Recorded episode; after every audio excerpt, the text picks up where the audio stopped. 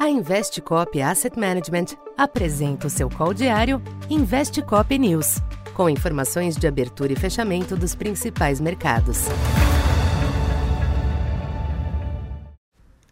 Boa tarde. Eu sou Silvio Campos Neto, economista da Tendências Consultoria, empresa parceira da Investcop. Hoje, dia 14 de março, falando um pouco do comportamento dos mercados nesta terça-feira, os mercados internacionais promoveram ajustes após alguns dias de tensão exacerbada em meio às turbulências do setor bancário norte-americano. As bolsas em Nova York se recuperaram hoje, enquanto os yields dos Treasuries corrigiram uma parte das quedas recentes, com a taxa de dois anos acima de 4,20. Persistem dúvidas quanto a eventuais desdobramentos sobre os bancos regionais, em um ambiente de maior desconfiança que sustenta o clima volátil e apreensivo. Também nesta terça, o CPI de fevereiro reiterou o, panorama, o patamar inflacionário ainda elevado nos Estados Unidos, em especial a inflação de serviços em 7,6%. Os números mantêm no jogo uma nova alta da taxa de juros pelo Fed na próxima semana, dividindo as apostas com a possibilidade de pausa no ciclo. Já o petróleo foi destaque negativo hoje, com o Brent no menor nível do ano, aos 77 dólares. Aqui no Brasil, os ativos continuaram refletindo este panorama cauteloso. Após uma manhã positiva para a bolsa e câmbio, os ativos mudaram de direção ao longo da tarde, zerando os movimentos.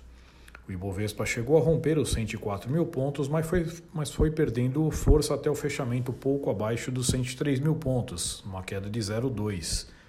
Destaque para o recuo da Petrobras, em meio à derrocada do petróleo. O câmbio, por sua vez, bateu uma mínima de 5,22, mas não sustentou a dinâmica, com fechamento em 5,25, leve queda de 0,2.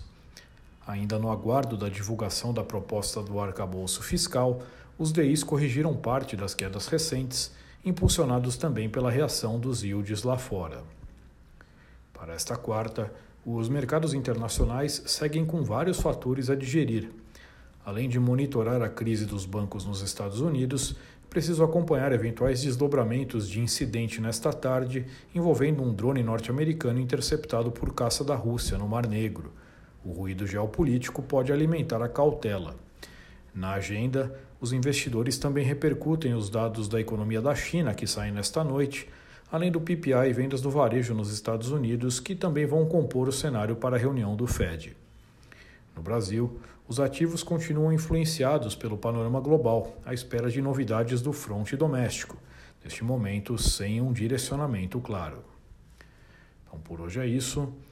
Muito obrigado e até amanhã. Essa foi mais uma edição Investe Cop News.